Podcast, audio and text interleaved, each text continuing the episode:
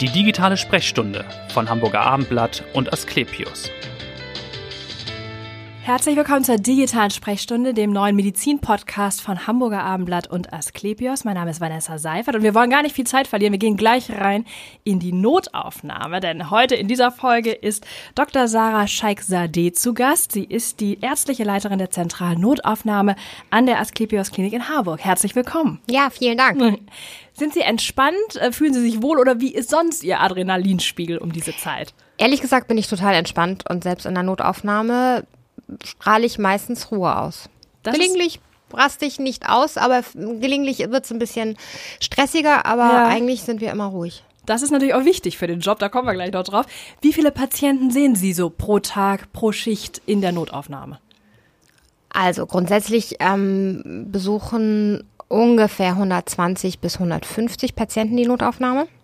Und ich bin fast zehn bis zwölf Stunden, gern auch länger mal da und ja. versuche eigentlich mir ein Bild über jeden Patienten zu verschaffen. Und ich würde sagen, dass ich vielleicht 40, 50 Patienten ungefähr visitiere, morgens sicher 20, 25 und nachmittags je nach Aufkommen. Mhm. Wann ist denn so die Primetime in der Notaufnahme? Viele denken ja Freitagabend oder so, oder am Wochenende ist es besonders voll, muss man besonders lange warten. Also früher hat man ja immer gedacht, ähm, klassischerweise Mittwochnachmittage und Freitagnachmittage genau, sind die, die Praxen geschlossen sind. Genau, das sagte man früher immer. Mittlerweile gibt es keine klaren Grenzen. Man weiß ungefähr, morgens ist es relativ ruhig. Ab zwei Uhr kommen wenig Patienten. Das bleibt so bis acht, acht Uhr, dreißig. dann mhm. wachen die ersten auf. Und die Primetime beginnt eigentlich zwischen elf, zwölf, mhm. geht los, schwächt so ein bisschen ab und geht dann nochmal richtig los um 16 Uhr. Ja. Und dann gerne nochmal einen Schwung zwischen 18 und 20 Uhr. Das ist, das ist so eine klassische Tagesganglinie. Wir messen das ja immer super gerne, ja. damit wir uns vorbereiten, wer wann wie. Und wie viele Leute anwesend genau, sein müssen, wie groß genau. die Teams sein müssen dann genau, um diese genau. Zeit. Ne? Und ähm, deswegen ähm, monitoren wir das regelmäßig und schauen uns das an. Und das ist so eine Art doppelgipflige ähm, Patientenaufkommen. Das, das ist, ähm, das ist ja. eigentlich immer so. Und ist das Wochenende nochmal anders als die Woche? Das Wochenende, ähm, die Primetime beginnt einen Ticken später. Und Alle schlafen ähm, länger. Die schlafen länger, frühstücken vielleicht auch und lesen noch ein bisschen Zeitung. Nein, aber letztendlich geht es auch eher zwischen elf und zwölf los. Mhm. Und ähm, Klassischerweise ist bei uns samstags besonders viel los, sonntags weniger. Manchmal liegt es daran, wenn das Wetter super gut ist, ähm, noch weniger, als wenn es schlecht ist. Aber so Voraussagen, die wir sonst immer getroffen ja. haben, ähm, das trifft mittlerweile nicht mehr zu. Wir haben relativ ähm, eigentlich so ein Steady-State-Patientenaufkommen. Und wie ist so die durchschnittliche Wartezeit? Das interessiert natürlich die Patienten, die dann denken, ich fahre in die Notaufnahme und dann muss ich jetzt fünf Stunden warten, bis mich jemand sieht. Ähm, Im schlimmsten Falle ähm, kommt es vielleicht bei einigen Notaufnahmen so vor, aber ähm, so pauschal kann man das nicht sagen. Wir haben eine Triagierung, wir haben eine Ersteinschätzung. Mhm. Wenn ich sage irgendwie im schlimmsten Fall sind zum Beispiel 50 Patienten, wenn richtig Run auf die Notaufnahme ist, 50 Patienten gleichzeitig in unserer Notaufnahme. Und ähm, in der ersten Stunde die ersten 20, die dann kommen. Die können auch nicht alle sofort gesehen werden, sondern wir müssen mhm. die Patienten einschätzen und triagieren. Das heißt, gucken, welche Behandlungsdringlichkeit haben die Patienten. Ja. Der Patient mit einem Herzinfarkt, der akut blutet, das Messer in der Brust, ein Polytrauma, das sind die Schwerstverletzten, die kommen sofort in unseren Schockraum, werden sofort ja. von mehreren Ärzten versorgt. Dann gibt es Patienten, je je nachdem, die ähm, Luftnot haben. Das sind auch Patienten, die weniger als zehn Minuten warten man kann die Patienten einschätzen. Es gibt mhm. eine klassische Triage-Kategorien. Es gibt verschiedene Triage-Formen, Ersteinschätzungsformen, die davon abhängig sind, welche Beschwerden hat der Patient, wie sieht er aus, wie sind seine Vitalparameter, das ist so Blutdruck, Puls, wie atmet er, ist er blass oder grau. Ähm, und je nachdem schätzen wir die Patienten ein, führen sie in unsere verschiedenen Behandlungs- ähm, Sektoren und ähm, machen unsere Arbeit. Also mhm. diese fünf Stunden Wartezeit sind meistens die Patienten, die ähm, gesehen werden von uns, auch vielleicht ärztlich gesehen worden sind, die dann aber danach berichten, ich war fünf Stunden in der Notaufnahme ja, und es ist nichts passiert. passiert genau. Dabei ist der Patient sofort triagiert worden. Ja, ähm, aber er ist eben kein akuter Notfall genau. im Vergleich zu anderen, die zeitgleich gekommen sind. Genau ne? so. Was ist denn dran daran, dass viele kommen, die vielleicht gar keine akuten Notfälle sind? Man liest jetzt, jeder Dritte ist sozusagen niedrig, dringlich einzustufen. Das heißt, die kommen vielleicht und sagen, ich habe seit einer Woche Rückenschmerzen oder ich habe Husten oder das sind so Fälle, die vielleicht zum Hausarzt gehören, aber dann in der Notaufnahme auflaufen. Das ist eine richtig ähm, schwierige Diskussion. Ich weiß, dass es auch gerade in äh, den kompletten Medien immer ähm, hochdiskutiert wurde, dass der niedrig dringliche Patient gar nicht in die Notaufnahme gehört. Das möchte ich überhaupt gar nicht kategorisch ablehnen. Manchmal ist es so, dass ähm, auch der vermeintlich niedrig dringliche Patient doch ein schwerwiegendes Problem hat. Ähm, es gibt natürlich Patienten, die acht Wochen Rückenschmerzen haben und ähm, dann in die Notaufnahme kommen. Aber meistens, und das, was ähm, vielleicht uns am meisten drückt, ist nicht der niedrig dringliche Patient, der nicht genau weiß, wie er mit seiner Gesundheit Ja. umzugehen hat. Das kriegen wir irgendwie schnell hin. Und ein erfahrener Arzt Ja. kann auch die niedrig dringlichen Patienten sehr schnell ähm, auch ähm, behandeln. Wir haben dafür auch einen speziellen Sektor. Mhm. Ähm, wir nennen es das Wartezimmer einfach. Und dann ähm, gibt es einen Arzt, der speziell dafür von uns Okay. abgeordnet ist. Aber ähm, es gibt natürlich sehr viele Patienten, die im ambulanten Sektor nicht sofort einen Termin finden Genau. oder sich nicht gut aufgehoben fühlen. Das ist so das, was noch schwieriger ist. Ja. Da kommt auch mit einer relativ großen Erwartungshaltung, hat vielleicht irgendwo anders ähm, kein Gehör gefunden Ja. oder auch nicht schnell genug einen Termin. Und sagt, ich fahre dann mal in die Notaufnahme. Ja. Da Oder- muss ich ja gesehen und behandelt werden. Genau, das, das ist etwas, aber das liegt auch nicht am Patienten, sondern es liegt vielleicht am System tatsächlich. Und ähm, diese die ambulante Sektorentrennung Krankenhaus, also ambulant heißt ja der Niedergelassene. Ja. Und ähm, wir haben den stationären Sektor, dass diese klassische Aufteilung der Sektoren ähm, ist so ein bisschen das Problem, was der Patient nicht versteht. Und wird man da als Ärztin auch mal ein bisschen unleidlich und denkt sich, oh, der gehört jetzt eigentlich nicht hier hin, nimmt vielleicht Zeit, die ich woanders brauche? Oder sagt man so, mein Gott, das ist jetzt, das muss ich jetzt auch natürlich behandeln und äh, Ich glaube, wenn man in der Notaufnahme arbeitet, weiß man, dass man vom eingewachsenen Fußnagel bis Ja. zum schwerst Verletzten im Schockraum alles behandelt. Das ist ja auch das Spannende in der Ja. Notaufnahme. Und ähm, das ist auch die Herausforderung. Und dementsprechend glaube ich, dass fast alle von uns darauf vorbereitet sind, auch die Niedrigdringlichen zu Ja. sehen. Und es gehört zu unserem Job. Okay. Mhm. Was sind so die außergewöhnlichsten Fälle, die Sie erlebt haben in der Notaufnahme? Ich habe gelesen in einem Interview mit Ihnen, es kam auch mal jemand mit dem Auto in die Notaufnahme gefahren. Also dem ging es nicht schnell genug. Das war tatsächlich sehr, sehr aufregend, weil ähm, jemand die Kontrolle über sein Auto verloren hat und in unsere, ähm, in unsere Empfangshalle reingefahren also ist. Das, es war dramatischer, als es im ersten Moment dann jetzt. Äh, es war erfreulicherweise kein Schwerstverletzter Ja. dabei, aber erstmal ähm, zuckt man so ein bisschen Ja, und denkt, oh mein Gott. Ähm, es gibt super viele spektakuläre Mhm. Geschichten. Es gibt sehr viele ähm, gruselige Unfälle, ähm, die einem tatsächlich auch das Herz zerreißen. Ähm, ich finde aber so, dass, dass das, was einen am meisten mitnimmt, sind so die kleinen Dramen, die ähm, die dementen alten Menschen, die keinen haben oder Ja. eine typische Frage, die ich immer stelle, wer kümmert sich dann um sie eigentlich Mhm. zu Hause? Und wenn da keiner ist oder wenn jemand ähm, einsam ist, das ist so das, was man noch mehr mitnimmt als Ja. diese spektakulären Fälle. Und da kann man ja auch wenig helfen, wahrscheinlich, wenn niemand da ist. Oder können Sie da noch Hilfestellungen äh, vermitteln? Aber, aber sicher. Also ähm, das ist auch ein Teil unseres Jobs Mhm. geworden, dass wir uns um die Pflegefälle oder wir nennen es klassischerweise Versorgungsproblem ähm, kümmern. Das ist, wird immer mehr. Ähm, und da haben wir sowohl Sozialdienste als auch ähm, unsere Geriatrien, Ja. wo wir versuchen, die Patienten direkt zu verlegen. Und ähm, äh, das ist schwierig, eine richtige Aufnahmeindikation zu finden. Wir müssen ja eine gute Begründung haben, warum wir einen Patienten aufnehmen. Ja. Und wir machen damit auch ehrlich gesagt mehr Arbeit, als dass ähm, das irgendwie äh, wirklich was einbringt. Wobei das, äh, wir machen es einfach, weil wir uns um die Patienten kümmern Ja. Und dementsprechend auch ähm, das auch als unsere Pflicht sehen. Und das macht dann auch die Station mit. Ja, nun sind Sie Kardiologin sozusagen von Haus aus habilitiert gerade auch und die zentrale Notaufnahme, das sollte eigentlich nur so eine Station sein, ne, im Ja, Laufe. Ihrer Karriere. Und dann haben Sie aber gesagt, es war Liebe auf den ersten Blick. Da Das- fragt man sich natürlich, in was genau verliebt man sich da? In den Stress? Unter anderem. Ja. Tatsächlich. Also ähm, in der Notaufnahme weiß man nie, was einen erwartet.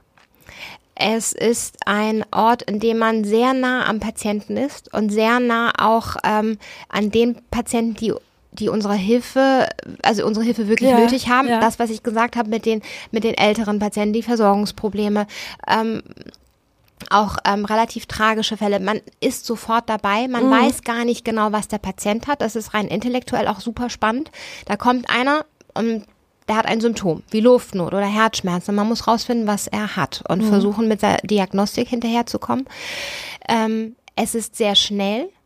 Es muss einem tatsächlich liegen. Ja. Und ähm, auf der anderen Seite ist es aber so, dass man eine Lernkurve hat.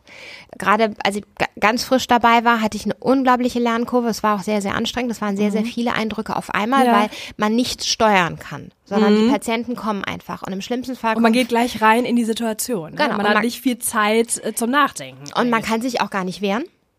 Ähm, aber doch Zeit zum Nachdenken hat man immer. Sollte man sich sollte man nicht. sich nehmen, zumindest, ja. Genau, aber ähm, letztendlich ist es so, dass ich ähm, noch immer jeden Tag dazulerne. Und sehr breit aufgestellt bin. Aber dieser Stress und auch diese Nähe natürlich auch zu den Patienten, dass man so viel von diesen Dramen, wie Sie es ja auch beschreiben, mitbekommt, kann man das so ein ganzes Berufsleben durch, durchhalten in der Notaufnahme? Noch kann ich's. Ja. Ähm, es ist tatsächlich anstrengend. Man, man hat verschiedene Mechanismen für sich selber entwickelt, wie man damit am besten umgeht. Bei den ersten Malen war es tatsächlich so gerade so, wenn man so Schockräume hat, die einem sehr ans Herz gehen. Und es müssen keine dramatischen sein. Das sind so die kleinen Dramen. Ja. Ähm, gerade am Anfang, das darf ich vielleicht öffentlich klingt das so ein bisschen doof, aber habe ich manchmal mal meine Mutter angerufen und habe gesagt, du, pff, ich muss einmal kurz drüber reden. Ja, ja. Das war so meine Coping-Strategie, ähm, damit umzugehen. Ähm, oder zu Hause, wenn einen etwas wirklich mitnimmt, ähm, dass man das einmal kurz mit dem Ja. Partner bespricht. Ist das jetzt auch noch so? Sie sagten ja, am Anfang haben Sie es so gemacht. Ist das jetzt im Laufe Ähm, der Jahre anders geworden? Haben Sie andere Strategien entwickelt, um damit klarzukommen? Nein, ich rede tatsächlich immer wieder. Es ist jetzt nur so, dass ich nicht bei jedem dritten Schockraum oder Mhm. jedem zehnten, sondern es sind vielleicht die verschiedenen Fälle, die einen dann irgendwie sehr berühren. Ja, ja. Oder es ist vielleicht gar nicht der Patient, der dann traurigerweise verstorben ist, sondern wenn man es den Angehörigen m, beibringen muss. Das sind Mhm. so die richtig richtig schlimmen Augenblicke, ähm, wo ich jedes Mal irgendwie ähm, in die Situation gehe und ähm, mich schon sehr zusammenreißen muss Ja. und äh, manchmal halt auch äh, die Reaktion der Angehörigen sehr stark mitnehme. Nun haben Sie mal gesagt, die Notaufnahme ist so ein bisschen der Spiegel der Gesellschaft. Ne? Was sehen Sie denn in dem Spiegel im Moment? Also was für Fälle kommen da? Kommen andere Fälle als vielleicht noch vor zwei oder drei Jahren? Ehrlich gesagt ähm, sehe ich äh, die alternde Gesellschaft und gelegentlich auch die einsame Gesellschaft. Ja. Das, was ich gesagt habe, die, diese, dieses, diese, diese kleinen Dramen, ähm, die älteren Patienten, die bis zum Schluss versuchen, sich selber zu versorgen. Ähm, Vielleicht auch ein Phänomen der Großstadt, ne? Viele Singles, viele Alleinstehende. Absolut. Ähm, das ist ein, ein Klassiker, aber auch ähm, ehrlich gesagt sehen wir gerade, Harburg ist dort, wo ich arbeite, ist sehr, ein sehr trotzdem junger Stadtteil. Und ähm, man sieht sehr viele Dramen. Vielleicht sieht man auch ähm, zusätzlich zum sehr starken auf sich hören und auf die eigenen Körperinstinkte achten und vielleicht zu häufig zum Arzt gehen, sieht man natürlich auch sehr viele Patienten, die gar nicht auf sich achten und ähm, sehr jung in die Notaufnahme kommen. Okay. Und Gewaltdelikte, ist das auch ein Thema? Ist das Hat das zugenommen? Ja. ja. in Also, Ihrer Wahrnehmung? in meiner, man, man, man muss das richtig aufarbeiten und ähm, es ist so, dass ähm, wir tagtäglich mit Gewaltdelikten, mit aggressiven Patienten konfrontiert sind ähm, und auch mit, äh, mit psychischen Ausnahmefällen, die eigentlich die gesamte Notaufnahme einmal kurz lahmlegen Ja. weil wir uns um den Patienten kümmern müssen und uns auch da auf einen Patienten sehr stark einlassen müssen. Ähm, und wir haben auch für solche Gewalt ähm, bereiten Patienten Security äh, Also ein Sicherheitsdienst? Sicherheitsdienst bei uns. Ist das neu oder haben Sie das schon seit Das, einig, nein, einiger das, Zeit? nein, nein, wir haben das tatsächlich jetzt ähm, seit zwei Jahren. Ja. Mhm. Weil die Konsequent. Fälle sich äh, gehäuft haben oder diese Angriffe gegen Ja. Ärzte und Ja. Pfleger, dass man Ja. gesagt hat, okay, man muss doch da einen professionellen Sicherheitsdienst einstellen. Ja. Und ähm, unsere Mitarbeiter fühlen sich sicherer, wobei das eine pseudo-gefühlte Sicherheit ist. Ähm, wir schulen aber unsere Mitarbeiter alle, ähm, damit wir eher deeskalierend tätig sind. Und das ist das, was am allermeisten hilft. Manchmal fühle ich mich sicher, wenn unser Sicherheitsdienst bei uns ist. Aber letztendlich äh, stehe ich vor dem Patienten alleine und versuche mit einem Gespräch äh, die Situation zu beruhigen. Und sehr häufig klappt es auch. Ja. Nun ist das ja auch Teamarbeit natürlich in so einer Notaufnahme. Vielleicht können Sie noch mal sagen, wie viele Leute arbeiten da und wie funktioniert so dieser Schichtdienst? Sie fahren ja auch mitten in der Nacht mal rein, wenn irgendwie Not am Mann ist. Ja, wenn man mich braucht. Ja. Ich, ich bin 24 Stunden erreichbar. Ähm, wir haben unser Schichtsystem angepasst. Wir haben, äh, früher gab es ja so den Klassiker, zwei im Frühdienst, einen im Zwischendienst, zwei im Spätdienst, einen Nachtdienst oder zwei mhm. Nachtdienste. Wir haben das jetzt komplett anders aufgebaut. Wir haben das, was ich Ihnen vorher gesagt habe, mit der Tagesganglinie. Wir wissen ungefähr, wann wie viele Patienten kommen. Not, Notaufnahme ist auch planbar. Ja. Ähm, und dementsprechend äh, lassen wir unsere Assistenzärzte gestaffelt kommen. Einer kommt um 7 Uhr, dann kommt einer um 9 Uhr, mhm. dann kommt jemand um 12.30 Uhr. Den Spätdienst, der ja klassischerweise immer ähm, sehr frequentiert ist, haben wir mit zwei Leuten. Mhm. Dementsprechend haben wir das sowohl in der Pflege als auch in den Ärzten den Dienstplan neu geschrieben. Ja. Als ich angefangen habe, gab es sowas nicht, aber jetzt haben wir verschiedene Dienstplanarten mhm. und Dienstsysteme. Ähm, und in welcher Zeit sind Sie in der Regel dann da? Also, also ich beginne äh, mit meiner Visite halb acht mhm. und schaue mir alle Patienten an, die von der Nacht übrig geblieben sind und ähm, bespreche die Patienten regelmäßig gerade wir haben auch sehr junge Pati äh, Assistenzärzte, die kriegen ein sehr enges Teaching und ja. äh, Besprechen der Patienten. Die schaue ich mir auch regelmäßig an. Ich glaube, Sie haben auch mal gesagt, auch die jungen Assistenzärzte, Entschuldigung, müssen schon ein bisschen klinische Erfahrung haben, wenn die zu mir in ja. die Notaufnahme kommen, ja. weil es sonst eben aufgrund wahrscheinlich der Dramatik auch überfordernd sein kann. Ne? Also genau. Ähm, die müssen erfahren sein. Die müssen die Klinik kennen und die müssen Basic-Kenntnisse von der Medizin haben. Man kann jetzt mhm. sagen, Medizin lebt davon, dass man Erfahrung hat.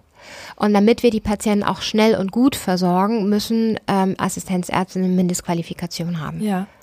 Und gleichzeitig haben wir auch Fachärzte vor Ort, ähm, die das Ganze auch mitcovern und dementsprechend läuft es eigentlich ähm, relativ geordnet und gesittet zu. Für den Patienten sieht es wuselig aus, ähm, aber eigentlich ist es relativ klar, wer wohin geht und welchen Patienten behandelt. Und wie wichtig ist die Klinik dahinter? Da haben Sie ja auch mal gesagt, es ist ja nicht nur die Notaufnahme singulär betrachtet, man muss ja auch gucken, was kommt danach. Also wie ist die Klinik danach äh, strukturiert? Die, die Notaufnahme lebt davon, dass ähm, eine gute Klinik dahinter steht. Und sie ist nur so gut wie die Klinik. Das klingt so ein bisschen plakativ, aber es ist so, dass der Transport stimmen muss, dass die mhm. Dienstleistungsstellen wie zum Beispiel Radiologie, Sonographie dementsprechend auch funktionieren müssen, dass der Abfluss da ist der Patienten, die wir stationär aufnehmen und ähm, dass das gewährleistet ist, mhm. dass die Patienten direkt auf die freien Betten können, dass ähm, ein enger Austausch besteht mit der äh, mit den einzelnen Fachabteilungen, ja. weil letztendlich unsere Notaufnahme gehört allen Fachabteilungen. Jeder hat seine Patienten dort und mhm. wir machen das auch so, dass äh, jede Fachabteilung bestimmt, wie sie verschiedene Behandlungsabläufe ähm, organisiert haben möchte. Ja. Jetzt als Beispiel, wenn ich Kardiologe bin, ist es egal, was ich als Kardiologe denke, sondern es ist wichtig, was die Chefärztin der Kardiologie, was für Wege sie haben möchte. Ja, und das okay. würden wir mhm. gemeinsam miteinander besprechen. Und die Notaufnahme, oder ich sehe mich eher als ähm, der Organisator, der die ähm, Abläufe organisiert. Mhm. Gleichzeitig muss ich natürlich die Patienten kennen, sehen und ich versuche breit aufgestellt zu sein, ja. aber äh, die Fachabteilungen haben auch sehr viel mitzureden. Und das klappt auch gut, diese Zusammenarbeit, oder wie haben Sie das verbessert vielleicht auch schon in Ihrer das, Zeit? Das ist die Herausforderung. Also das ist das Spannende an der Notaufnahme zusätzlich zu den Patienten, ähm, die kommen ungeplant, Richtig. ist es, wie man mit den Fachabteilungen auskommt und was man für ähm, klassische Wege mit denen bespricht. Mhm. Das ist nicht manchmal, also nicht einfach. Es hat sehr viel mit Kommunikation zu tun und es hat sehr viel auch mit gegenseitigem Respekt zu tun und am allermeisten hat es einfach mit Kommunikation zu tun. Man ja. redet den ganzen Tag und versucht Lösungen zu finden. Ist es als Frau besonders schwierig in so einer äh, zentralen Rolle als als ärztliche Leiterin so einer Notaufnahme und Sie müssen die ganze Organisation, die ganze Kommunikation auch stemmen? Oder ist das im Jahre 2019 eine überholte Frage? In ähm, der Männerdomäne Medizin. Also, ähm, es ist eine schwierige Frage, die man versucht, diplomatisch zu beantworten. ähm, letztendlich ist es so, dass äh, der Medizinberuf immer weiblicher wird natürlich. Nichtsdestotrotz, ähm, ich bin jetzt auch kein großer, starker Mensch, sondern eher ein bisschen genau. kleiner, ähm, dass, dass die Herren gelegentlich mal die Stirn gerunzelt haben und gedacht haben, was will die denn hier? Mhm. Ähm, aber ehrlich gesagt ist es vielleicht nur der, der erste Blick. Ja. Und ähm, letztendlich zählt es zählt ja auch die Leistung, Leistung die Erfahrung, Qualität auch, ja. ähm, und, ähm, und ich glaube, Qualität setzt sich durch und, und auch die Kommunikation. Was war denn so ein richtig guter Tag in der Notaufnahme? Wann sagen Sie abends oder nach Ende Ihrer Schicht, das ist jetzt gut gelaufen heute? Ehrlich gesagt versuche ich, dass jeder Tag gut läuft, weil mhm. damit die Prozesse stimmen. Ja. Ähm, es gibt manchmal, äh, wenn wir besonders hohen Patientensturm, äh, Ansturm haben. Es gibt Tage, ich habe Ihnen gesagt, unsere Notaufnahme, wir bauen jetzt weiter, aber ähm, dass die für eigentlich so 120, 130 Patienten ähm, ausgelegt ist. Es gibt aber Tage, an denen wir 170 oder 180 mhm. Patienten haben. Das ist jetzt gerade auch in der Vergangenheit vorgekommen und stellt besondere Herausforderungen für das gesamte Team. Und wenn wir es schaffen, die Patienten, die versorgen wir trotzdem gut, ja. aber es geht ja gelegentlich an die Leistungsgrenze. Aber wenn wir an solchen Tagen es schaffen, äh, gut als Team zu arbeiten, Pflegeärzte zusammen, wir machen auch sehr viele Briefings und machen mal, wir nennen es Timeout, gerade wenn es so richtig voll wird. Ja. Dass wir uns einmal zurückziehen oder zusammensetzen und sagen, wer macht was, wie können wir es am besten mhm. organisieren. Und wenn wir so einen schwierigen Tag, vielleicht auch mit, mit Ausfällen, trotzdem gut kompensiert bekommen als Team, das ist ein guter Tag, okay. glaube ich. Und was ist so Ihr Ausgleich zu diesem ja doch sehr stressigen Job? Ich habe schon äh, gelesen, Sie haben ja auch den Doc Slam haben Sie mitgestaltet. Das ist so eine Art Poetry Slam auf, aus der Notaufnahme. Mhm. Also wie sind Sie darauf gekommen? Ehrlich gesagt haben wir eine hervorragende Kommunikationsmanagerin bei uns zu, ähm, zu Hause, wollte ich schon sagen. Also bei der Klinik Arbeit. ist wie zu Hause die, die, Genau, das ist eigentlich zu Hause. Ähm, die ähm, auf diese geniale Idee gekommen ist und ich wurde gefragt, ob ich Lust habe, da ja, mitzumachen. Bei dem allerersten damals. Bei dem ne? allerersten und das ist eigentlich ein Format, was ein normaler Mediziner nicht gut kennt. Wir erhalten Vorträge genau. und können das eigentlich, glaube ich, ganz gut. Ist auch jetzt nicht aufregend, aber so, so ein Poetry oder Dog Slam war aufregend, weil man locker lässig, lustig rüberkommt. Verständlich muss. Äh, sprechen muss wahrscheinlich auch, ne? Auch. Nicht im Medizinerdeutsch. Absolut. Ähm, und das war eine Herausforderung, ähm, der ich mich stellen musste und die sehr viel Spaß gebracht hat. Haben Sie gewonnen? Nein, leider nicht. Beim nächsten Mal bestimmt. Ja, ich, ich, wir gucken mal. Aber ich hatte einen, ich hatte einen hervorragenden Herzchirurgen, der das gewonnen hat. Ah, das ist ja auch schon. Also ein netter Kollege, der gewonnen hat. Ja, wir sind ein gutes Team. Also das gesamte ja. Krankenhaus, äh, wir kennen uns alle, auch privat und machen das eigentlich ganz gut miteinander. Nun ist Ihr Vater ja auch Kardiologe, war Professor in Lübeck, war also im Grunde Ihr Werdegang so ein Stück weit vorgezeichnet, war klar, Sie werden auch Ärztin und vielleicht sogar auch Kardiologin. Äh, nein, dazu bin ich zufällig gekommen. Ich habe mich ehrlich gesagt die ersten 18, 19 Jahre komplett geweigert, Medizin zu machen, weil ich dachte, nein, das Was kann man nicht Sie machen. werden dann lieber? Ehrlich gesagt wollte ich Literaturwissenschaften so, also studieren. Also, ja, und äh, ich fand auch passt das ja mit dem Poetry Slam passt das dann aber wieder. Fast, ja. fast. Aber ähm, habe auch ähm, immer wieder reingeschnuppert, gerade so in den ersten Jahren des Medizinstudiums, wo ja. es sehr, es ist jetzt reformiert, aber als ich studiert habe, war das bis zum Physikum sehr mit Biochemie, Chemie, mhm. auch zum Teil irgendwie Physik verbunden und das hat mir nicht so zugesagt, weil ich dachte, wo ist der Patient? Ja. Aber ähm, ich habe damit gehadert und habe viel auch in Literatur, ähm, Seminaren irgendwie vorbeigeschaut, aber habe mich dann letztendlich trotzdem für die Medizin entschieden. Und der äh, Vater war ein Vorbild oder wie ist es dann doch dazu gekommen, dass Sie genau in die Fachrichtung ja auch gegangen das war, sind? Das war Zufall. Ja. Das war, das war Zufall und ich habe mich auch ähm, gewehrt, dass, dass ich dann doch da gelandet bin. Aber ihn hat's gefreut oder freut es bis heute? Ja, ja, er ist stolz. Mhm. Er ist stolz. Aber äh, viele Medizinerfamilien bringen wieder Kinder hervor, die Medizin machen. Ich glaube, man ja. wächst da so ein bisschen rein. Ja. Und Ihre Kinder, Ihr Mann ist ja nun auch Arzt, ne, ist Chefarzt der Neurologie. Also musste das auch ein Arzt sein? Kann das ein anderer gar nicht verstehen, diesen Job? Nein, also ich glaube, wir sind so viel in der Klinik, dass Mediziner nur Mediziner kennenlernen. Ach so, daran Das ist total langweilig. es ist ähm, super langweilig, weil man, man trifft sich einfach in der Klinik ja. und, ähm, und lernt sich kennen. Wobei ich noch Studentin war, als ich meinen Mann kennengelernt habe. Aber lassen wir das. Na gut, aber das hilft natürlich trotzdem abends, wenn man sich austauscht wahrscheinlich, wenn man jemanden hat, der diese Situation versteht geht auch. Ja, ähm, und vor allen Dingen die Situation, die Situation, in der man sich befindet, vielleicht auch äh, in so einem Spannungsfeld in einer Klinik und ähm, gelegen, ich habe auch Nicht-Mediziner-Freunde ja. und die akzeptieren mich auch, aber ähm, man merkt, dass gerade auch, wenn man eine Party hat, in der Mediziner und Nicht-Mediziner da sind, die Mediziner immer sehr gern über ihren Job reden. Ja. Und dann hilft es, wenn man noch andere Freunde hat, wahrscheinlich auch. Die einen auf den Boden der Tatsachen zurückbringen.